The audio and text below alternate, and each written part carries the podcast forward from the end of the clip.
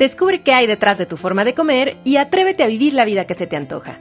Esto es De qué tiene hambre tu vida con Ana Arismendi.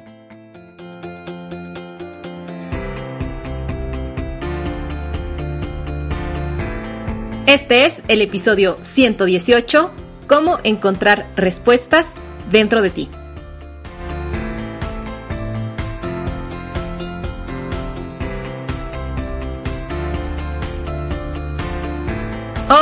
Comunidad, qué gusto saludarlos una semana más. Espero que este audio los encuentre muy bien.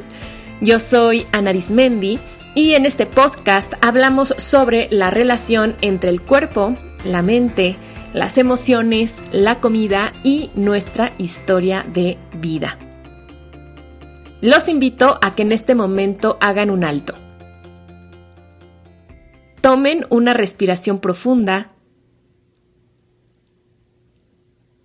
y háganse esta pregunta. ¿De qué tengo hambre en este momento?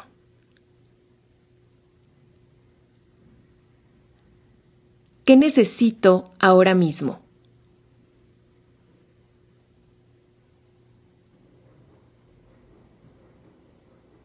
¿Qué descubrieron? Bueno, pues yo observo que en este momento como que tengo hambre de movimiento porque sentí la espalda así medio tiesa, entonces quiero estirar mi cuerpo. Y también tengo en estos días mucha hambre como de concluir, de cerrar ciertos proyectos que tengo por ahí abiertos y que ya los quiero cerrar. Yo les aseguro que si se hacen la pregunta de qué tengo hambre en este momento todos los días, su vida va a cambiar. Bueno, pues arranquemos con el tema de este programa. Fíjense que ahora que estoy apoyando a mis alumnos del taller Diseña la vida que se te antoja, he notado que muchos se atoran cuando sienten duda entre dos opciones elegir o cuando les cuesta trabajo generar alternativas para algún tema en concreto. Y pues he estado trabajando mucho con ellos para brindarles estrategias eh, para que puedan encontrar respuestas y que les den claridad y certeza. Y pensé que como a todos nos pasa, que de pronto no sabemos cómo hacerle o que estamos indecisos ante dos opciones, pues en este programa les quiero compartir técnicas muy concretas para encontrar respuestas dentro de ustedes mismos. Porque Seguramente han escuchado por ahí o les han dicho, o incluso yo lo repito en este podcast, que cuando se trata de temas sobre nuestra propia vida, las respuestas no están allá afuera. No hay nadie ni nada allá afuera que nos vaya a decir cuál es la respuesta correcta o la respuesta que va bien para nosotros. Eso lo tenemos que encontrar. Eh, los terapeutas solemos decir mucho esto de busca la respuesta en ti, pero creo que de pronto nos falla el explicar cómo. O sea, sí, pero ¿cómo le hago para encontrar las respuestas en mí? ¿Cómo me doy cuenta o cómo me escucho para que, para que esa certeza brote? Entonces, a continuación les voy a explicar cómo pueden encontrar respuestas a cualquier duda, problema, cuestionamiento o reto que tengan. Miren, generalmente estamos acostumbrados a buscar respuestas a través de nuestra mente consciente. Y eso es lógico porque nuestra mente consciente es racional y tiene ese objetivo, ayudarnos a resolver problemas y pues eso lo hace bastante bien. Su método es analizar escenarios, prever el futuro, tomar en consideración todos los factores, recordar experiencias pasadas. Y todo eso está muy bien y sí nos ayuda, pero en muchos casos no es suficiente y a veces nos lleva a paralizarnos con tanto análisis. Seguramente les ha pasado que pues ya hicieron su análisis de ventajas y desventajas, ya contrastaron algunas opciones o que le están dando vueltas y vueltas y vueltas a ese tema y aunque como que le están dedicando mucho con su parte racional, aún así no encuentran una conclusión o no encuentran una solución o todavía están con la duda de si se van con la opción A o la opción B. Entonces, lo que funciona mejor es trabajar desde nuestro ser integral, es decir, desde nuestro cuerpo-mente. Recuerden que no solamente somos mente consciente, también somos mente inconsciente, la cual se manifiesta a través de nuestro cuerpo. Entonces, les voy a compartir herramientas para encontrar respuestas integrando cuerpo-mente. Van a ver que si rescatan lo más útil de la mente consciente, que es esta capacidad de análisis, pero además también lo integran con su cuerpo, con sus emociones y con su mente inconsciente, van a obtener una claridad y van a activar su creatividad de manera fabulosa. Pero antes de esas técnicas les quiero dar unos consejos. Siempre para tomar una buena decisión o para ser creativos, es necesario primero tratar de estar lo más tranquilos posibles. Así que si se sienten muy activados emocionalmente, o sea, si están como muy ansiosos o muy eufóricos o muy enojados, mejor primero busquen reducir la intensidad de esa emoción, porque si no, van a tomar una decisión probablemente muy precipitada y que después se puedan arrepentir o que simplemente digan pues no es lo mejor. Entonces, ¿cómo pueden reducir la intensidad de la emoción? Pues haciendo ejercicios de respiración o realizando algún tipo de actividad física, como por ejemplo caminar o bailar o estirar el cuerpo. Darse un baño también funciona mucho o involucrarse en una actividad placentera, por ejemplo, pónganse a ver su serie favorita, eh, hagan una manualidad o pónganse a cantar. Y además de bajar la intensidad emocional, también hay dos ingredientes que ayudan a que nuestro cuerpo-mente funcione mejor. Y esos son el oxígeno y el agua. Así que cuiden mucho el que estén bien hidratados y hagan algo para oxigenar su cuerpo, como por ejemplo una caminata. Y esas dos cosas les va a ayudar a tener mucha mejor claridad mental, pero también a favorecer mejor como la circulación de energía en todo su cuerpo. Entonces, una vez que se sientan más tranquilos, que hayan bebido un vaso de agua, que hayan caminado un poco, ahora sí practiquen estas estrategias. La primera estrategia es hacer ejercicios para integrar cuerpo-mente. Estos son unos ejercicios que permiten integrar ambos hemisferios del cerebro, fortalecer y lograr nuevas conexiones neuronales y alinear a nuestro cuerpo, mente y emociones a través de movimientos específicos. Todo esto lo que va a hacer es activar la creatividad y el flujo de energía y eso nos va a hacer pensar con todo nuestro cerebro, no solo con la parte racional. Y de hecho nos va a hacer como mucho más sensibles para estar receptivos a las señales que nos dé nuestra mente consciente, inconsciente y que nos dé nuestro cuerpo. En mi experiencia, cuando yo hago estos ejercicios, a veces casi de manera inmediata surge la respuesta en mí o después de que los repito por un par de días, mientras los estoy haciendo de pronto, ¡pum! O sea, como que me viene esa claridad y digo, ah, claro, esto es lo que tengo que hacer o, o a veces también se me ocurren ideas mientras estoy haciendo estos ejercicios o de pronto me permiten ver otras perspectivas o me brincan algunos factores que no había considerado. Entonces yo les sugiero que hagan estos ejercicios que ahorita les voy a explicar antes de tomar una decisión. Entonces, imagínense que están considerando si se cambian de casa. Antes de ponerse a hacer el ejercicio, que sí es muy válido y recomendable de haber pros y contras, voy a juntar toda la información posible que tengo, antes de eso, hagan primero estos ejercicios. También cuando se les plantee un problema, si de pronto alguien viene con un problema de algo que pasó en el trabajo o tienen ustedes un problema existencial, antes de ponerse a reflexionar sobre qué hacer, primero hagan estos ejercicios de integración. Y también cuando se sientan bloqueados, confundidos o paralizados. O sea, si sienten que no encuentran la manera, si no pueden dormir porque están piense y piense y piense y piense en el problema y no encuentran solución, si todavía se sienten muy indecisos, hagan estos ejercicios y les va a ayudar a desbloquearse. Entonces, el primer ejercicio de integración se llama marcha cruzada y consiste en que de pie levanten la rodilla derecha y la toquen con la mano izquierda y luego viceversa, levanten la rodilla izquierda y tóquenla con la mano derecha. O sea, es como si estuvieran marchando en su lugar, pero levantando más las rodillas hasta la altura de su cadera y tocándolas con sus manos. De todas formas, si no les queda claro cómo hacerlo, les pongo fotos en las notas de este episodio que las encuentran en dequetinehambre.tuvida.com diagonal podcast. Entonces, la marcha cruzada sirve para activar la energía de nuestro cuerpo, integrar todas nuestras partes y también integrar nuestros dos hemisferios. Y ya sé que suena súper sencillo y que tal vez estén pensando, ay, así, o sea, con hacer eso ya voy a poder resolver mis problemas. Pues a ver, yo los invito a probarlos porque la respuesta está en ustedes.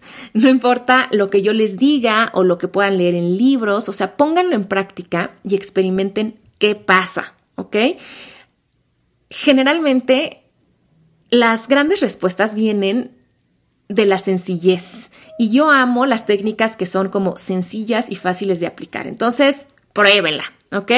Denme el beneficio de la duda, denle a esta estrategia el beneficio de la duda y pruébenla porque realmente no pierden nada. Si ya ahorita están confundidos o si ya ahorita no saben qué hacer, pues creo que no pierden nada en ponerse a hacer marcha cruzada. Yo les recomiendo que hagan este ejercicio durante al menos un minuto, dos o tres veces al día. Sirve que cuando se despierten lo hagan, antes de dormir también lo hagan y, por ejemplo, cuando hagan su break para comer, a mediodía, pues también lo hagan, ¿no? Entonces lo repiten dos o tres veces por día. Como les decía, a veces con una vez que lo están haciendo funciona y otras veces hay que repetirlo durante varios días. Y si se dan cuenta, la marcha cruzada es algo que nuestro cuerpo hace normalmente cuando caminamos. O sea, yo doy un paso con mi pierna derecha y mi, mi brazo izquierdo va hacia adelante y luego al revés, y es una forma natural en la que nuestro cuerpo se mueve para balancearnos. Por eso, salir a caminar es también una buena alternativa para integrar cuerpo-mente.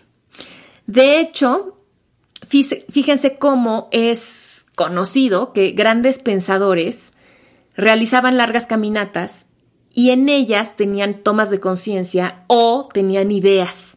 Piensen en las famosas caminatas alrededor del campus de Albert Einstein, que él decía, yo prefiero pensar, ¿no? Caminando que encerrado en mi, en mi laboratorio o en mi oficina. Y muchísimos filósofos, científicos, personas creativas, también artistas, acostumbran mucho a hacer caminatas porque ahí es donde ellos notan que vienen ideas.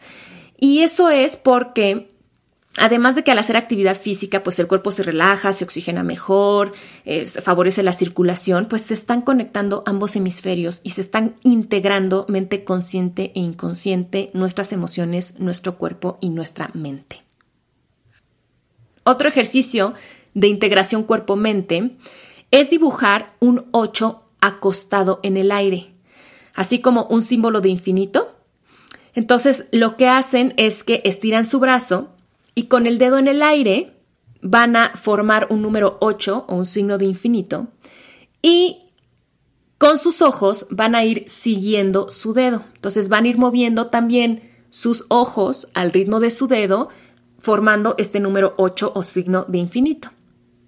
Primero lo van a hacer cinco veces con la mano derecha y después cinco veces con la mano izquierda.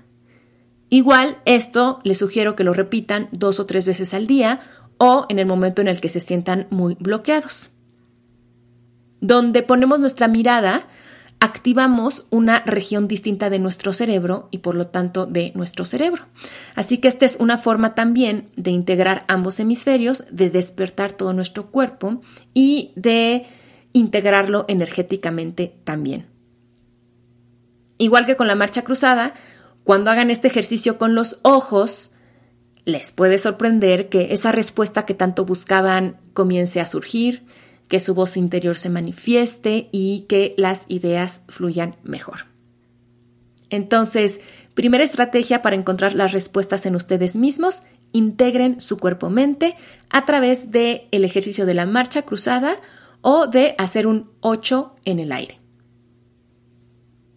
La siguiente herramienta, que es muy importante para encontrar respuestas, es hacer buenas preguntas.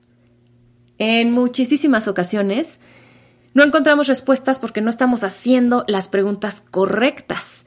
Y este tema de aprender a preguntarnos es tan importante que ya le dediqué todo un programa casi al principio de este podcast, que es el número 15, que se llama Preguntas Poderosas. Así es que si nunca lo han escuchado o si ya lo escucharon pero fue hace mucho y no se acuerdan, vayan nuevamente a él porque ahí les enseño la importancia de formular preguntas empoderantes y cómo hacerlo.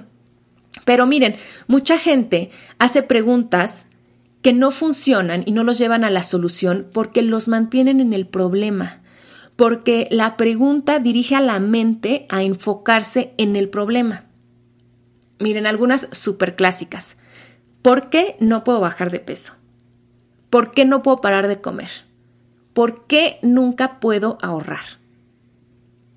Pues esas son las preguntas que están lanzando a su mente. Lo que la mente va a hacer es responderlas y como la pregunta es ¿por qué no puedo bajar de peso? La mente va a empezar a enlistar los argumentos pues que les impiden bajar de peso o que hacen que no puedan parar de comer o que no puedan ahorrar. Si yo le estoy preguntando a mi mente ¿por qué no puedo bajar de peso? Pues de inmediato me va a decir las razones, pues porque no bajas, no bajas de peso, pues porque no tienes fuerza de voluntad, o porque está en tus genes y toda tu familia es así, o porque mm, siempre tienes hambre, o porque los nutriólogos no te comprenden, bla, bla, bla, bla. Entonces, a ver, díganme, ¿estas respuestas son soluciones? No. Son argumentos que justifican por qué tenemos ese problema, pero ¿de qué me sirve todo eso? O sea, ¿eso me sirve para acercarme a la solución? Pues no. En cambio, fíjense qué diferente es si yo pregunto, ¿cómo puedo bajar de peso? O mejor aún, ¿de qué manera puedo bajar de peso comiendo rico y cuidando mi salud? O ¿cómo puedo bajar de peso de forma placentera? ¿Cómo puedo ahorrar de forma divertida? Ahí sí estoy dirigiendo a mi mente a que encuentre opciones.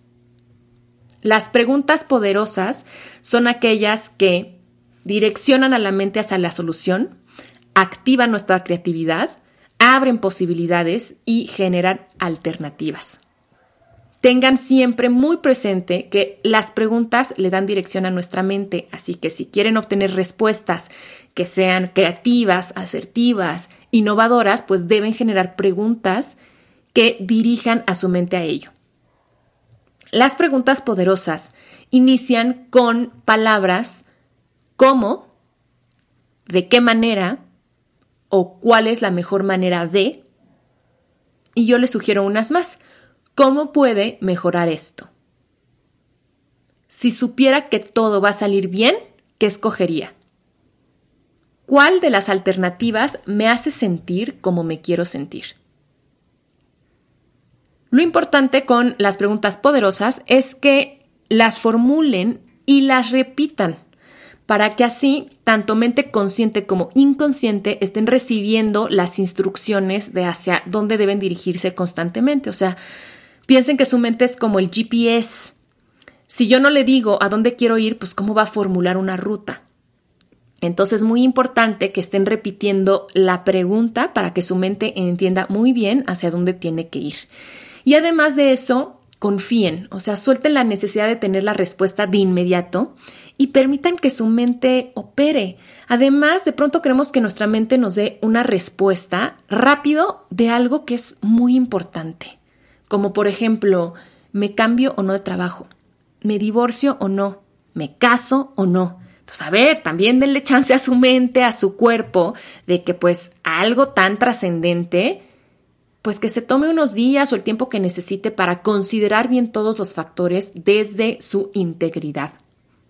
Entonces, confíen que la respuesta va a llegar y va a llegar quizá como una idea, pero también quizá como una frase que lean por ahí, como el consejo de un amigo, como algo que escucharon de pronto en un podcast muy interesante o algo que dijo algún maestro en una clase. Entonces, estén receptivos para poder escucharse a sí mismos. Quiero invitarlos a que, a ver, en este momento, traigan a su mente algún tema que quieran resolver y que después de escuchar este audio, se pongan a elaborar preguntas poderosas para resolverlo. Ya saben, empezando con las frases de qué manera, cuál es la mejor manera, cómo. Y vayan escribiendo esas preguntas y después colóquenlas en lugares visibles. Por ejemplo, como un post-it en el tablero de su coche, en su pizarra de corcho en la oficina, como fondo de pantalla de su celular o de su computadora. Yo les comparto dos sitios donde coloco mis preguntas poderosas. Una es en el espejo de mi baño, porque ahí acudo lo primero al despertar y lo último antes de dormir. Y ahora, este año estoy probando con colocar preguntas poderosas en el techo de mi habitación, justo sobre la cama, porque mi esposo y yo tenemos un proyecto que deseamos desarrollar y entonces nos pusimos a elaborar preguntas poderosas para dirigir ambas mentes a encontrar las mejores maneras para llevarlo a cabo. Y entonces se nos ocurrió pegar en el techo esas preguntas para que así todas las mañanas al despertar y todas las noches antes de acostar, ¡pum!, pues ahí aparezcan, ¿no? Las preguntas así como en el cielo, en el techo. Entonces, bueno, esa es una idea. Una de mis pacientes se pintó su pregunta poderosa en el dorso de la mano, entonces la está viendo todo el día. Otra me platicó que puso su pregunta poderosa en la pared que está frente al WC. Entonces así, cada vez que va al baño, pues no le queda otra más que verla. Entonces, bueno, piensen en qué lugares podrían colocar estas preguntas poderosas que, aunque no las estén leyendo conscientemente, su mente sí las está captando y entonces le está llegando esa orden, ese comando. Y algo importante es que además, por las noches, esto sí lo hagan intencional, como que le dejen su pregunta o sus preguntas poderosas al inconsciente. Cuando nos vamos a dormir, nuestra parte racional descansa y el inconsciente aflora. Así es que el sueño es un muy buen momento para conectar con el inconsciente y dirigirle nuestras preguntas. Entonces yo les sugiero que antes de dormir, así ya lo último, lo último, se formulen sus preguntas y se acuesten, se duerman les va a sorprender que a veces a la mañana siguiente pueden tener una idea o que les venga una respuesta, a veces así clarita como esto es lo que hay que hacer, o a veces vía un sueño o un recuerdo que a veces o sea, se vino como que en la noche. Entonces estén también receptivos a qué pasa durante las mañanas. De hecho, hay un ejercicio que se llama páginas matutinas o morning pages, que es de una autora que se llama Julia Cameron. Y este ejercicio consiste en que al despertar se escriban tres páginas con lo primero que les venga a la mente. O sea, no tiene que ser un escrito estructurado, ni con un sentido o con un tema, simplemente escriban lo que en ese momento les salga. Y es un ejercicio interesante de escritura libre, donde como al despertar todavía no está digamos, operando 100% nuestra mente consciente y todavía están muy vividos los procesos inconscientes de la noche, muchas veces ahí surgen cosas muy interesantes. Yo les comparto que en, hace como un par de años que tenía así como una duda que aquejaba mi corazón mucho, me comprometí a hacer este ejercicio, hice una pregunta poderosa y todas, todas, todas las, las noches se las decía a mi inconsciente y me comprometí con hacer este ejercicio de morning pages por un mes. Y más o menos a la mitad, creo que por ahí del día 18, lo tengo ahí escrito en mi diario, vino la respuesta a mí. Y vino justamente escribiendo mis morning pages. Entonces, pruébenlo también. No me crean, pruébenlo y vean qué ocurre. Otra estrategia para encontrar respuestas es hacerle preguntas directas a su cuerpo. El cuerpo, como les decía, es un vehículo a través del cual se manifiesta mucho nuestro inconsciente.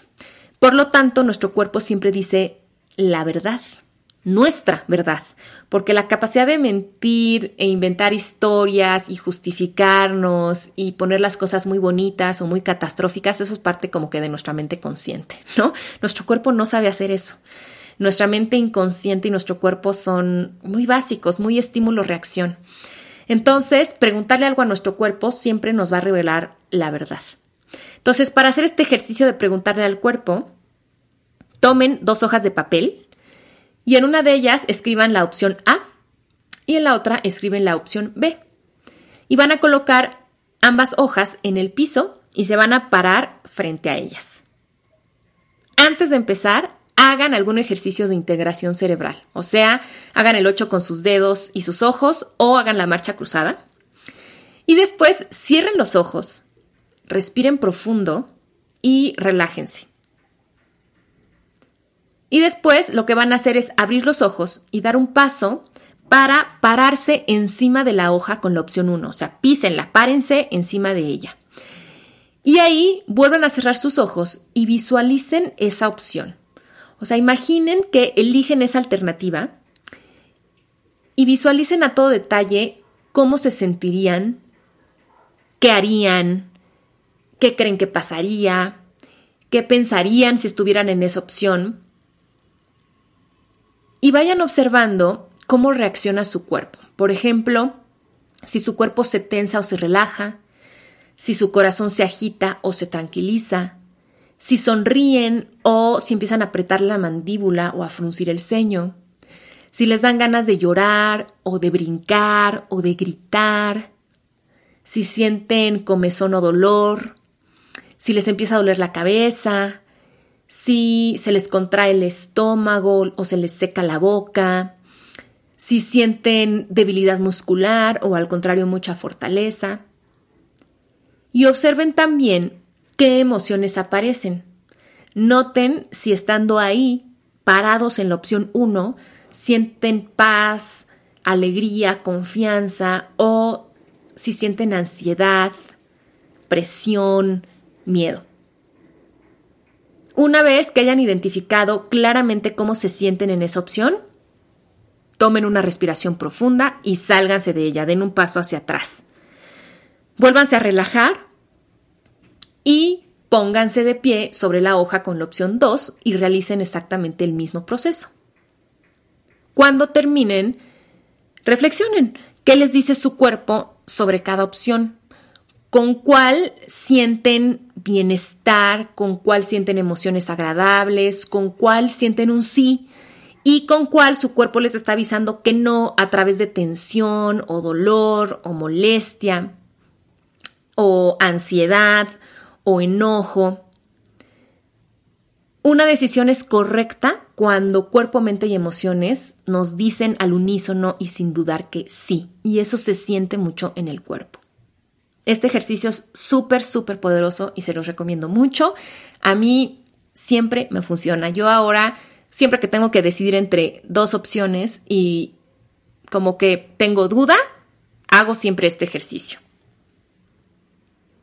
Y bueno, ya por último, si de plano, haciendo todo esto, el tema no les deja dormir o está demasiado incisivo en su mente, no encuentran cómo resolverlo o sienten que es un tema muy, muy profundo, pues entonces acudan con un terapeuta, que es la persona indicada para conducirlos a hacer estas preguntas poderosas, para ponerles espejos y que así se puedan ver a ustedes mismos, que les puede compartir otras estrategias de autoindagación, pero sepan que sí tienen la respuesta, que a veces es cuestión de liberar nuestra mente de otras cosas, de distracciones, de oxigenar nuestro cuerpo, de hidratarlo, de integrar todo nuestro cuerpo, nuestros hemisferios, que a veces es cuestión ya no de preguntarle a nuestra parte racional, sino a nuestra parte inconsciente, a nuestro cuerpo, y es también cuestión de confiar.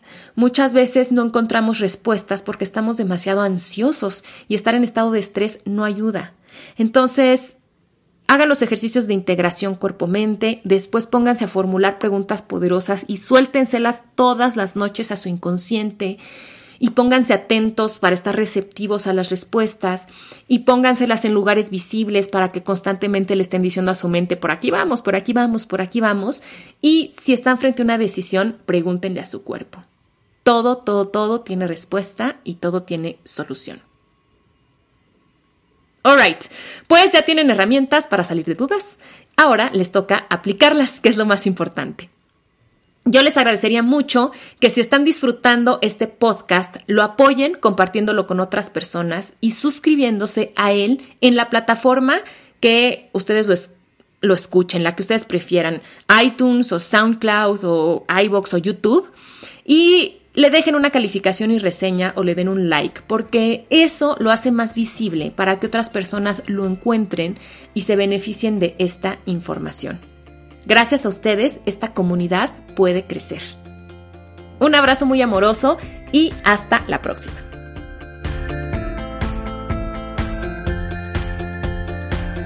Esto fue De qué tiene hambre tu vida con Ana Arismendi. Para más información visita www.dequetienehambretuvida.com.